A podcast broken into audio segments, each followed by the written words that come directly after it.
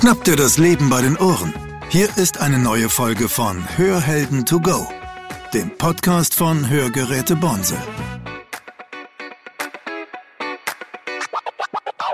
Hallo, mein Name ist Claudia Dreher, Moderatorin bei Hörhelden to go und ich darf heute mit der Jana Verheyen sprechen. Jana, du bist auf der einen Seite selbstständig als Audiocoach, Online-Audio-Coachin. Ja, genau, genau. Coachin. Und du bist äh, aber auch eingebunden in den Arbeitsplatz in Bensheim. Und was machst du da? Genau, also hallo erstmal. Hallo, Schön. hallo. Ich, ich freue mich sehr, dass Ja. ich äh, heute äh, von dir hier interviewt werde. Also in Bensheim leite ich die Hörrehabilitation an der Ohrenklinik Mhm. unter Dr. Servet, der war vorher in Mannheim. Und ähm, das heißt, ich ähm, bespreche mit allen potenziellen CI-Kandidaten äh, ähm, erstmal ihre Lage, also wie geht es ihnen eigentlich mit ihrer Hörminderung, wie machen sich die ja, wie, wie, wie macht sich die Hörminderung im Alltag bemerkbar? Und äh, ähm, leiden die Leute darunter, ja oder nein? Und wenn ja, ähm, was erhoffen sie sich dann von einem Cochlea-Implantat? Hm, wow. Super und ganz neu, ne? Ganz frisch jetzt. Ja, genau, genau. Also die ganze Abteilung hat äh, ähm, Anfang April überhaupt ist die erst ähm, entstanden und ähm, ja, das ist super, super spannend, weil das äh, äh, diese Idee mit den Patienten schon weit vor der Entscheidung CI ja oder nein äh, zu sprechen und sie darin zu unterstützen, ihre Lage zu reflektieren. Ähm, das ist es eigentlich. Also es geht nicht darum, jemanden davon zu überzeugen, dass ein CI das Richtige ist, sondern es geht einfach nur darum, die Leute darin zu unterstützen, für sich selber Klarheit zu bekommen, ob sie, ob dieser Schritt der richtige für sie sein könnte oder nicht.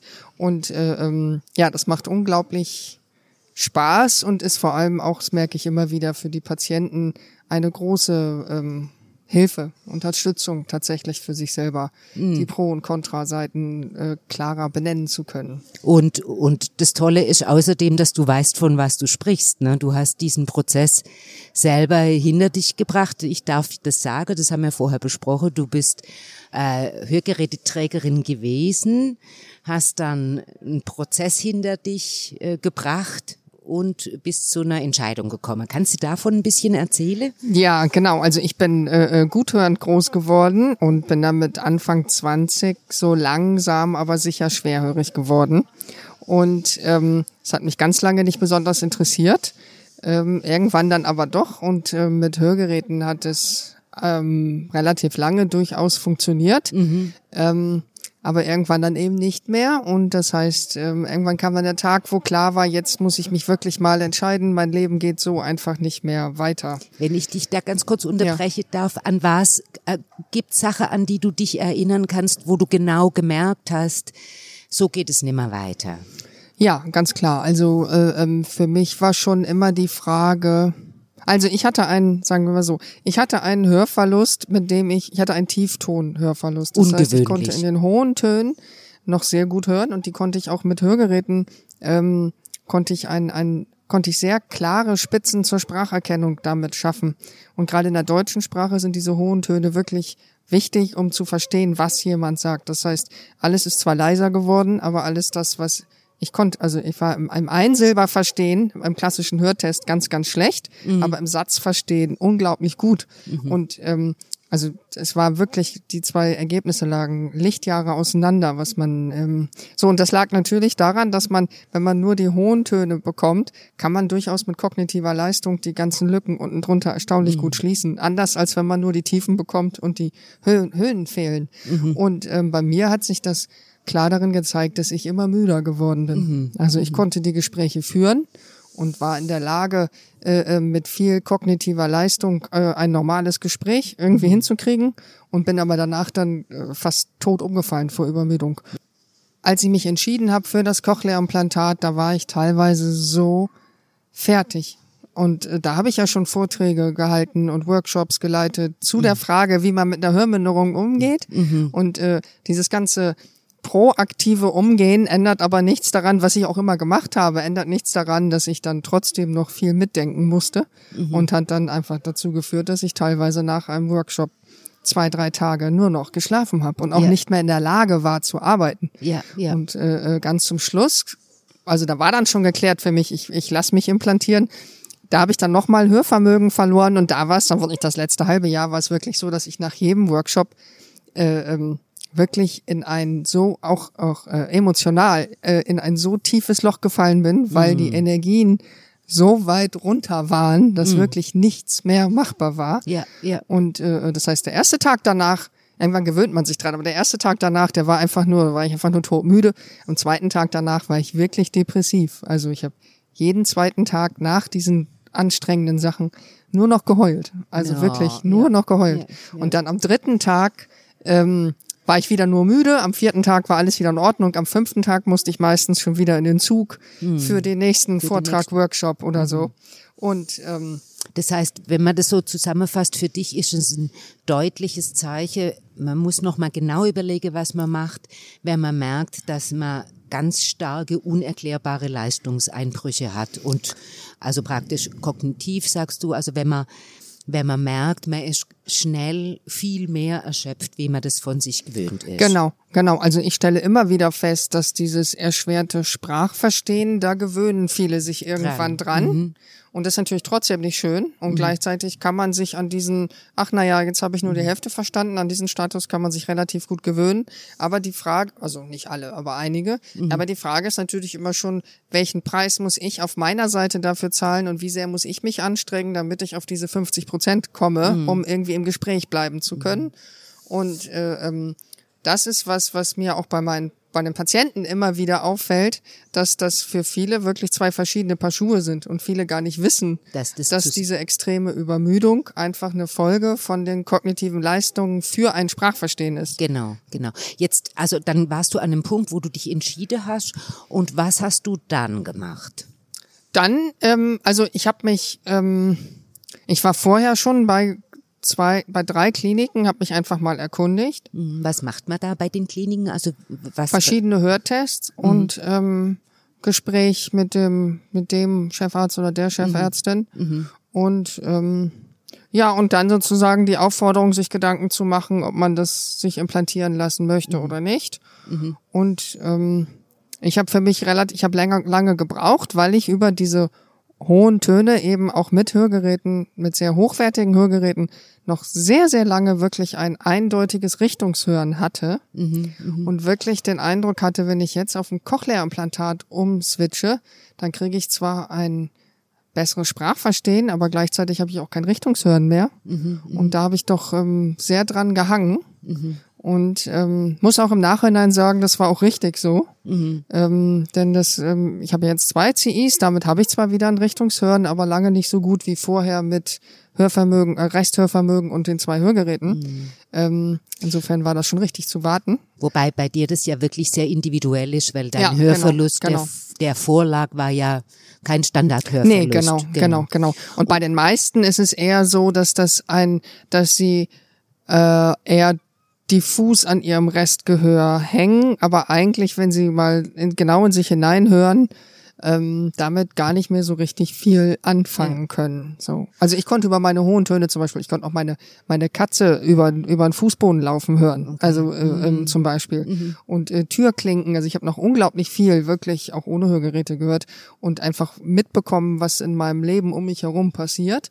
Und das können die meisten, die sich für ein CI entscheiden, die eben nur noch in den tiefen Tönen hören, äh, äh, schon schon lange nicht mehr. So. Und dann warst du in unterschiedliche Kliniken, hast Tests durchlaufen, bist beraten worden, es ist dir empfohlen worden. Genau. Ja, die, die Empfehlungen waren zum Teil unterschiedlich. Ähm, die einen haben ganz klar gesagt, äh, ein Silbertest ist ja ganz, ganz schlecht, sofort CI. Und äh, einer hat aber gesagt, ja, ein Silberverstehen ist schlecht, aber Satzverstehen ist so gut. Wer weiß denn, ob sie hinterher mit CI auf dieses Satzverstehen kommen? Ähm, ja, und damit war ich dann erstmal wieder ähm, überfordert und habe beschlossen, gut, ich behalte erst nochmal mein Restgehör. Und ähm, ja, und dann bin ich irgendwann dem ähm, Dr. Servet begegnet bei einem Vortrag und dachte mir, okay, den befrage ich nochmal. Der war in Mannheim, ich war in Hamburg, aber ich war beruflich, ich war sowieso so viel unterwegs. Ich dachte, ich fahre so oft in Mannheim vorbei, dann kann ich da auch mal rausspringen. Und ähm, da hatte ich dann das erste Mal den Eindruck, dass ich auf einen Arzt treffe, der, ähm, der mich wirklich mal fragt, wie es mir geht. Mm. Da habe ich dann erstmal schön geheult. ja, und, genau. und dann war für mich irgendwie klar, okay, jetzt ist aber auch wirklich der Zeitpunkt gekommen mm. und jetzt, ähm, jetzt ist mal gut mit Gründe suchen oder Gründe finden, warum es sich lohnt, es noch zu behalten. Die Gründe waren irgendwann nicht mehr da, weil ich eben weiter Hör Hörvermögen verloren habe. Ja. Und äh, ja, und dann habe ich mich schon auch sehr bewusst für die Klinik Mannheim entschieden, weil die also jetzt quasi heute, dann wäre das Bensheim, mhm. weil die, äh, ähm, die ähm, Nachsorge genau das war, was ich für mich persönlich richtig fand. Mhm. Ich mhm. bin ja in dem Bereich tätig und daher kannte und ich, konnte ich relativ ja. gut beurteilen, ja. was zu mir passt und was nicht zu mir passt und sein Nachsorgekonzept ähm, und jetzt eben das Bensheimer Nachsorgekonzept fand ich für mich richtig. Passend, so. okay. Du hast gleich zwei CIs im Ja, Genau. Oh. und genau. da strahlt sie dabei. genau, ja. Ich bin irgendwann morgens aufgewacht und dachte, warum eigentlich nur eine Seite? Mhm. Also wenn sowieso klar ist, dass ich früher oder später, ich kenne so viele, die immer erst die erste Seite haben implantieren lassen und dann zwei Jahre später mit der zweiten Seite nachziehen. Mhm. Und dann dachte ich, warum, worauf soll ich denn jetzt eigentlich warten mit der zweiten Seite? Mhm. Weil, und dann habe ich lange hin und her überlegt, aber dachte, okay, wenn die erste Seite nicht gut wird, dann verstehe ich mit der zweiten Seite trotzdem so wenig dass ich äh, mit der zweiten, dass ich trotzdem nachziehen muss mit dem zweiten CI, egal mhm. was das dann für ein Risiko wäre. Mhm. Und wenn die erste Seite gut wird, was ja sehr wahrscheinlich ist, mhm. dann werde ich auf jeden Fall die zweite Seite auch machen wollen. Mhm. Und warum muss ich jetzt, ich bin ja selbstständig ähm, mhm. oder war zu der Zeit komplett selbstständig. Ähm, das heißt, ich muss dann auch, wenn ich nicht arbeiten kann, dann kann ich kein, verdiene ich kein Geld, ganz einfach. Und mhm. dieses ganze Thema Hörtraining und Besuche in der Klinik und, und, und, dann dachte ich mir so, dann mache ich doch einfach Butter bei die Fische und beide Seiten in einer in einer OP. Mhm. Und ähm, ja, und äh, Dr. Servet wollte das dann schon ein bisschen genauer nochmal wissen, wie ich mir das so vorgestellt habe. Mhm. Ähm, die Krankenkasse natürlich auch, ähm, mhm. konnte aber alle Beteiligten überzeugen. Und dann ja, bin ich für mich gefühlt mit meinem Restgehör, mit dem ich mich ja noch unterhalten konnte, quasi hörend rein in die OP und taub wieder raus. Und das war ganz spannend.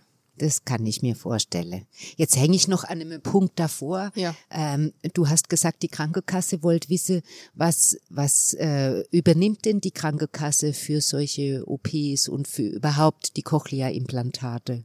Also man hat ein Recht auf ein Sprachverstehen ab, ab einem gewissen Hörverlust äh, und wenn klar ist, dass auch die besten Hörgeräte das nicht ausgleichen können, dann ist auch klar, dass die Krankenkasse dafür aufkommt, dass man sich, äh, dass man die Cochlea-Implantation bezahlt bekommt. Mhm. Nichtsdestotrotz muss man natürlich einen Antrag äh, einreichen mhm. und irgendwie belegen und begründen, dass dieser Fall jetzt eingetreten ist. Mhm.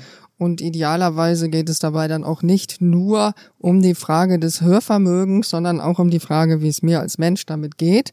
Aber vor allem auch, und das ist das Entscheidende für die Kliniken, die wollen wissen, ob man denn hinterher mit Cochlea-Implantat äh, ähm, auf ein gutes Sprachverstehen kommt. Also wie sind denn die Chancen für eine gute Hörrehabilitation? Mhm, und mhm. auch da muss man natürlich begründen, dass man in der Lage ist, kognitiv und auch energetisch oder gewillt ist, sich wirklich Was? damit auseinanderzusetzen. Mhm. Denn mhm. anders als beim Hörgerät ist ein Cochlea-Implantat wirklich ein, ähm, ein Haufen Arbeit. So, mhm. und zwar lange, auch viel Arbeit, mhm. wenn man sehr weit damit kommen will. Mhm. So. Und ähm, da will die Krankenkasse schon schon schon schon, schon eine mhm. Idee haben, ob sie damit, ob das gut investiert ist, das Geld. Nach so. dem Haufe Arbeit würde ich dich gern fragen. Also ja. du hast ja jetzt gesagt, du bist hörend rein in die Klinik und taub raus. Und was war dann? Ja, und dann hatte ich, ähm, was, das war ganz spannend, weil ich wusste natürlich vorher, bis zur Erstanpassung bin ich taub. So, und habe mir vorher schon überlegt, okay, A, ich interpretiere das für mich als Abenteuer, anders geht's ja nicht. Also geht schon, aber wenn ich da irgendwie gut gelaunt durchkommen will, dann muss ich das als Abenteuer interpretieren. Mhm. Und das hat sehr gut funktioniert. Also ich hatte die, mir ging's total gut vor der OP. Und dann habe ich aber gemerkt, so vier Wochen bin ich vorher bin ich unglaublich traurig geworden, weil dieser Abschied vom Restgehör, der hat, der hat mich mhm. richtig runtergezogen. Also ich mhm. habe nur noch schwarz getragen und war wirklich, hatte echt den Eindruck, oh Gott, oh Gott, oh Gott, oh Gott, was ähm, ist das wirklich der richtige Weg, jetzt auf taub und zwar für den Rest meines Lebens taub äh, umzusteigen, freiwillig in einer OP, ähm, hat mich sehr mit viel Arbeit von meinem Restgehör verabschiedet. So, mhm. und dann kam aber wirklich so, ich glaube, fünf Tage vor der OP oder so, war einmal so Schalter umgedreht und dann dachte ich so, yeah, geil. äh, ähm, ein neues Leben geht los und diese taube Phase, die wird einfach unterhaltsam fertig. So. Mhm. Und äh, das wurde sie auch. Interessanterweise doch äh, war vieles doch ganz anders, als ich mir das vorher überlegt hatte. Also ich habe hab mir eine App organisiert, die äh, eine Speech-to-Text-App, die auch wirklich sehr gut war. Die gibt's leider nur auf äh, Android-Handys. Mhm. Ich habe mir ein Mikrofon organisiert mit Kabel, damit ich dann in jeder Situation sozusagen jemandem, mit dem ich mich unterhalte, in das Mikrofon anpinnen kann und ich dann übers Handy lesen kann, was der sagt. Ich habe festgestellt, dass ich unglaublich gut vom Mundbild absehen konnte, was mir vorher so nicht klar war. Mhm. Also ich konnte mich mit meinem Freund fast flüssig unterhalten, auch ohne Ton. Ach guck. Ähm, war ganz spannend. Dann habe ich festgestellt, dass die Fähigkeit, die eigene Lautstärke zu regulieren, sowas von weg war. also ich habe am Anfang so laut geredet, unglaublich. Mhm. Und dann mein Freund, dem sind fand manchmal echt die Ohren abgefallen. Und dann habe ich für mich versucht, eine ganze Zeit lang wirklich versucht rauszukriegen, woran erkenne ich eigentlich, ob das die wow. Lautstärke stimmt. Mhm. Und da muss man sagen, kann man auch üben und auch erkennen, einfach mhm. an der Frage, wie der Brustkorb vibriert oder nicht mhm. vibriert und die Stimmbänder sich mhm. anfühlen. Echtes ähm, Abenteuer. Ja, war ja, ein richtiges Abenteuer. Und das Lustigste war, dass ich ähm, bei der OP wird, wird so ein, wird der Gesichtsnerv äh, äh, quasi getrackt, damit mhm. der, damit man, damit der Operateur nicht äh, ähm, da irgendwas beschädigt. Mhm. Ich hatte ja dadurch, dass ich zwei Wunden rechts und links hinter, das ist überhaupt kein kein Problem. Ne? Das ist mhm. einfach nur einmal wie so eine Akupunkturnadel. Mhm. Mhm. Dabei ist bei mir aber auf der einen Seite irgendwo irgendeine eine eine äh, wie ist das ein, eine Blut, wie ist das? Ader ja, eine Arterie oder irgendwas Kleines, irgendwas getroffen worden. So. Und dann hatte ich ja aber dadurch, dass ich rechts und links hinterm Kopf, äh, ähm, hinter den Ohren zwei Wunden hatte, konnte ich nur wie so eine Wasserleiche auf dem Gesicht schlafen. Und ich hatte mir vorher schon, das hatte ich mir vorher schon überlegt, ich hatte mir so ein, so ein, so ein Hörnchen, so ein mhm. Nackenhörnchen und dachte mhm. mir, gut, dann bin ich wie in so einem Massage liege, liege ich mhm. da und dann so war es dann auch. Ähm, aber das Lustige war erstens, dass man ja, wenn man gar nichts mehr hört und mit dem Gesicht in einem Nackenkissen liegt, man auch wirklich keine Ahnung hat, was um einen herum vor sich Scheiße, geht. Scheiße, ja, ja, klar. Also ich wusste nie, wenn ich wach werde, ist Tag oder Nacht. Und ich hatte zum Teil war es wirklich so, dass ich morgens aufwache oder irgendwann aufwache und dann wirklich dachte so, was, was könnte jetzt für eine Uhrzeit sein? Und dann macht, kommt man so aus, der, aus dem Nackenkissen hoch und stellt fest, direkt neben einen stehen zwei Krankenschwestern und es wird gefrühstückt und geklappert. Und für mich war, hätte auch genauso gut tiefste Nacht sein können. Mhm. Ähm, war sehr unterhaltsam. So, aber vor allem ist dann von Nacht zu Nacht immer mehr von dem Blut, was normalerweise gar nicht groß nach vorne kommt, gar nicht sichtbar wird, ins Auge gelaufen. Und dann hatte ich nach, nach vier Tagen sah ich aus wie komplett verprügelt. Mhm. Und mein Plan in meiner gehörlosen Zeit also in dieser Taubenphase, einfach so auf die Straße und mich und das Volk zu integrieren, hat nicht hingehauen, weil alle mich immer auf das Auge angesprochen haben und ich dann immer sagen musste, das Auge ist überhaupt nicht das Problem. Ich bin taub. Und nein, mein Freund ist unschuldig. Ich bin taub. Und äh, so, und das war sehr lustig, weil ich eben, egal wo ich hingekommen bin, überall immer, um Gottes Willen, was denn mit Ihnen passiert? Wir kennen uns doch, Sie sind doch unsere Nachbarin, immer so, ja. Ich habe einfach flüssig geantwortet, so, mhm. aber musste dann immer schon irgendwann sagen, ja, und ähm, ich glaube, jetzt habe ich gerade den Faden verloren, weil ich bin taub, ehrlich gesagt. Das ist das eigentliche, das eigentlich Spannende ist, ist dahinter. Und wie lang, wie lang braucht es dann, äh, bis man den Prozessor anbringen kann? Also von diesem hören, taub und genau. dann wieder. Also das ist von Klinik zu Klinik sehr unterschiedlich. Mhm. Und man muss auch ganz klar sagen, diese Zeit, die war jetzt nur für mich so unterhaltsam. Jeder normale Patient operiert eine Seite und kann mit der anderen Seite einfach ganz normal gut hören und, und lebt einfach einohrig weiter. Und das ist, ist sozusagen, mhm. ja, ist dann eben nur eine Seite ohne Hörgerät quasi mhm. und dann ist gut. So, bei, bei uns in der Klinik, beziehungsweise dann da auch bei, bei Mannheim war es dann so, dass ich nach zwei Wochen nach der OP zur Erstanpassung in eine Reha-Klinik gekommen bin, in dem Fall nach St. Wendel. Und äh, da habe ich dann ähm, also Zug fahren ohne Ton ist auch ganz interessant übrigens, weil die ganzen, äh, man, man hört den ganzen Krach ja gar nicht. Mhm. Also der ICE sieht total elegant aus, weil der gleitet dann so in das Bild rein um, und dass irgendwelche Bremsen total laut quietschen oder so, davon kriegt man ja gar nichts mit. Das ist einfach alles nur total schön. Und die ganzen Leute sind immer alle von allen Richtungen laufen Menschen an einem vorbei, man ist wie in so einem Traum. Also ganz cool, weil man, ja, hatte ich vorher nicht so, mhm. nicht so wahrgenommen, hörend. Mhm. mhm. Ähm, so, und dann kriegt man so eine Cochlea-Implantate und dann ist eben Erstanpassung. Mhm. Und ähm, Ja, und dann geht das ganze Leben ohne Sprachverstehen so weiter. Also in meinem Fall jedenfalls. Mhm. Ähm, das heißt, ich habe ähm, am ersten Tag auch immer noch nichts verstanden. Ich war ja jetzt geübt da drin, äh, nicht zu verstehen, also nicht zu, nicht sprachlich nicht zu verstehen. Insofern war das äh, nicht so wild und ich war auch vorbereitet. Ähm, aber da muss man sich, das muss man wissen. Es ist eben nicht so, okay, man wird, es wird eingeschaltet und dann ist alles wieder gut. Nein, nein, nein, sondern es wird eingeschaltet und dann ist gar nichts gut, sondern es hört sich einfach nur absurd an. Und äh, dann geht das Abenteuer eigentlich erst richtig los. Und das muss man dann, das empfehle ich wirklich jedem, das dann als Abenteuer zu betrachten und sich darauf zu verlassen, dass das Gehirn das alles hinkriegt und die ganzen, also die Frage, ab wann schickt welche Elektrode Strom und was soll mir das eigentlich sagen, welcher Ton soll das eigentlich sein, äh, äh, wann ist Anfang, wann ist Ende, das kann das Gehirn alles lernen. So. und ich, ich, Das heißt, wenn das eingestellt wird, du hörst was, aber du kannst es noch nicht interpretieren, du kannst noch nichts Sinnhaftes draus machen Nee, und das genau. ist dieser Lernprozess, Genau, genau. den man dann eingeht Also, auf genau. alle Ebenen. Genau. Also der, der mich eingestellt hat, der hat ähm, als allererstes nur einmal so auf den Tisch geklopft, damit ich überhaupt erstmal ähm, äh, und auch darum gebeten, dass erstmal nochmal keiner spricht. Also ich ja selber auch nicht. Ähm, damit man erstmal überhaupt wieder reinkommt ins Hören.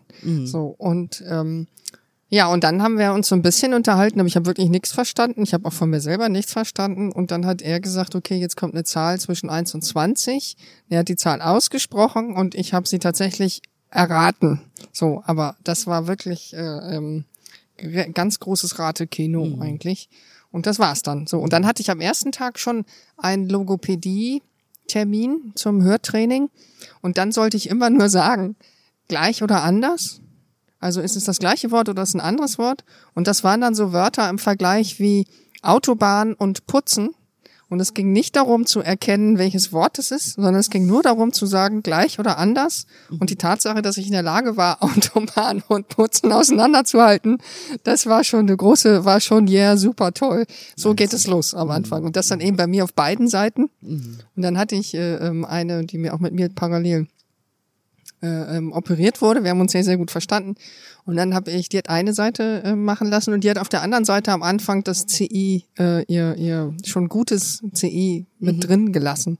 Und dann habe ich sie gefragt, sag mal, warum nimmst du denn nicht dein CI raus? Dann würdest du doch viel schneller wahrscheinlich ins Sprechen kommen. Und dann meint sie, ja, bist du verrückt? Dann verstehe ich ja kein Wort.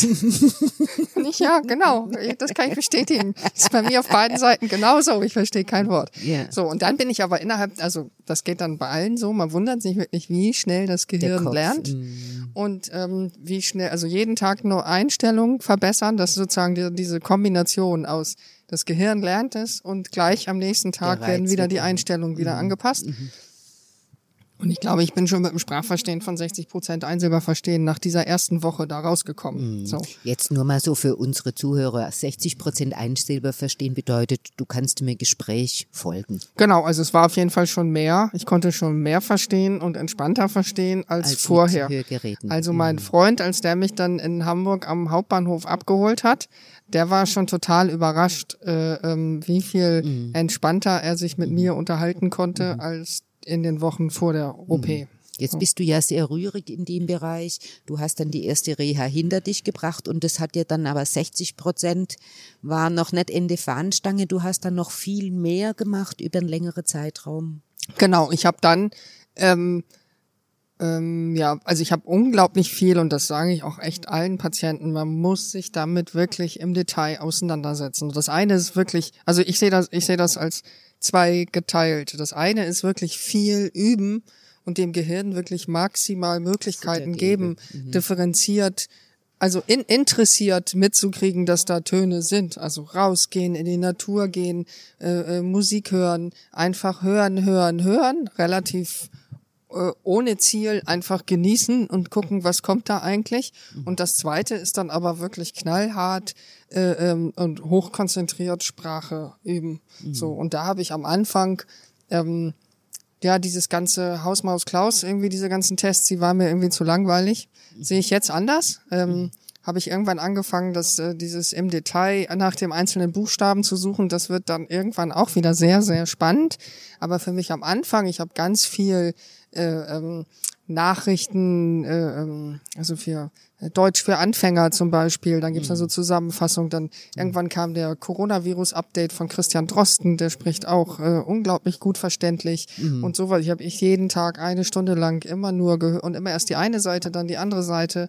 wow. Und ähm, irgendwann habe ich dann ein auch dann Rezept von der Klinik bekommen für eine Logopädin, habe mir eine CI-Logopädin gesucht. Da muss man auch sagen, ähm, jedem ist sehr damit geholfen, wenn er wirklich A, einen CI-Logopäden findet und B, auch vorher genau hinterfragt, was die machen. was machen die, wissen die, was sie da tun. Ähm, Also ich habe bei vier, vieren angefragt und alle und vier haben alle, alle haben gesagt, ja, kommen Sie zu uns. Und dann habe ich gesagt, okay, ich bin vom Fach und ich würde gerne wissen, wissen Sie wirklich genau, was Sie mit mir tun? Was genau werden Sie mit mir machen? Und dann haben drei geantwortet, ja, ehrlich gesagt, ähm, nee, haben wir auch noch keine Erfahrung mit. Äh, okay. Und die vierte hat gesagt, ja, kein Problem, wir machen nämlich zack, zack, zack, zack, zack. So. Und dann wusste ich, okay, das ist die richtige. Und mit der habe ich dann jede Woche wirklich knallhart an den Details gearbeitet und geübt, geübt, geübt. Und das ist das, was ich auch jetzt immer noch immer wieder mache. Immer mal wieder wirklich bewusst nochmal so ein Hörtraining und sei es nur wirklich Hausmaus Klaus Einsilber hören und sich wirklich überlegen, welche Buchstaben höre ich, höre ich sie scharf und deutlich, verwechsel ich äh, sie, höre ich einzelne Buchstaben leiser, als ich sie früher guthörend gehört habe. Also das T zum Beispiel einerseits zu hören ist das eine, aber wenn es eigentlich leiser ist, als es im Verhältnis früher war, dann bricht es eben auch schneller weg, wenn die Leute weiter weg sind. Ähm, und diese ganzen Sachen, da empfehle ich wirklich jedem äh, so viel Detail verliebt wie geht, da wirklich äh, eine Wissenschaft draus zu machen. Und da überschneidet sich ja auch, ich sag mal, die, die Gewöhnung Hörgeräte und die Gewöhnung CI Ja. an der Stelle, dass man sagen kann, man übt ein Leben lang immer weiter Ja. und der Kopf profitiert von fokussierter, zielgerichteter Auseinandersetzung. Ja, auf jeden Fall. Auf jeden Fall. Ich möchte gern noch dich bitte in unser Hörschatzkästle was zu legen. Ja, also, ähm, zwei Sachen. Das eine ist das, was ich vorhin schon, darf ich zwei Sachen? Ja, du darfst auch okay. drei, wenn du Ja. willst.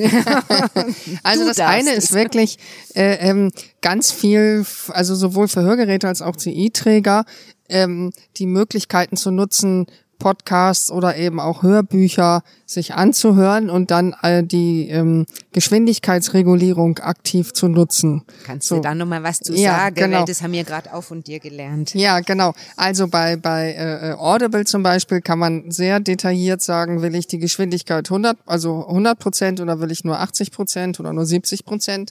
Und das heißt, wann immer ich mir ein Hörbuch runterhole, gucke ich einmal, okay, bei welcher Geschwindigkeit, oft kann man einmal reinhören, kann man die Stimme gut verstehen oder nicht. Und wenn sie, ähm, wenn ich sie gut verstehe, aber merke, oh, ist mir ein Tick zu schnell, dann gehe ich von der Geschwindigkeit ein bisschen runter, so dass es gerade, dass ich mich gerade anstrengen muss, dass ich mich schon konzentrieren muss, aber äh, ähm, trotzdem eben auch wirklich äh, äh, folgen kann. Und das ist was, wo ich ähm, immer wieder merke, das ist wirklich hilfreich. Und ich habe gesehen, bei euch ähm, kann man, euren Podcast kann man ja auch ähm, zumindest auf die Hälfte ähm, runter reduzieren und das bringt auch wirklich viel. Also und auch das ist dann eben, dann geht's eher darum, wirklich das Hören zu trainieren und nicht jetzt die Inhalte möglichst zügig aufzunehmen, so, Ja. sondern wirklich, aber wenn man das eine mit dem anderen kombinieren kann, dass man einerseits trainiert und andererseits Infos rein, rein erhält, dann finde ich, ist das super. So. Ja.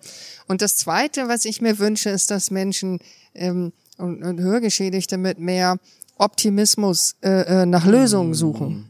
Also sich nicht damit abzufinden, dass man irgendwann feststellt, man ist zu müde und man ist zu traurig und man kommt einfach nicht mehr rein in die Gespräche und äh, dann ja irgendwann sitzt man alleine zu Hause auf dem Sofa, sondern wirklich rechtzeitig für sich äh, äh, zu sagen, hey, ich will wieder reinkommen und ich ich werde Lösungen finden, wie auch immer die dann aussehen. So. Und das ist mir da- das, was ich mir wünsche. Hörgeräte ist der erste Schritt, auf jeden Fall, gar keine Frage. Cochlea-Implantate kommen irgendwann, irgendwie vielleicht, aber auch unabhängig von dieser technischen Versorgung, ist das auch eine Einstellungssache zum Leben. Will ich Lösungen finden oder gebe ich auf und bin traurig? Und da wünsche ich mir wirklich, dass Betroffene äh, positiver sagen, hey, es gibt Lösungen, ich muss sie nur finden. Schade, dass man Ja. nur für Betroffene spreche. Eigentlich könnte man das ja jedem ans Herz legen. Ja, das stimmt. stimmt. Also Das ich stimmt. danke dir sehr für das ganz, ganz spannende, tolle und vor allen Dingen so offene Interview. Ich bedanke mich ebenfalls. Du hast aber auch super Fragen gestellt, muss man sagen. also dann, ich hoffe, wir sehen uns bald mal wieder. Ebenso. Bis denn. Bis Tschüss. Denn. Tschüss. Das war Hörhelden to go, der Podcast von Hörgeräte Bonsel. Sie möchten keine weitere Folge verpassen? Dann abonnieren Sie jetzt unseren Podcast. Weitere Infos gibt es auch auf unserer Webseite www.bonsel.de.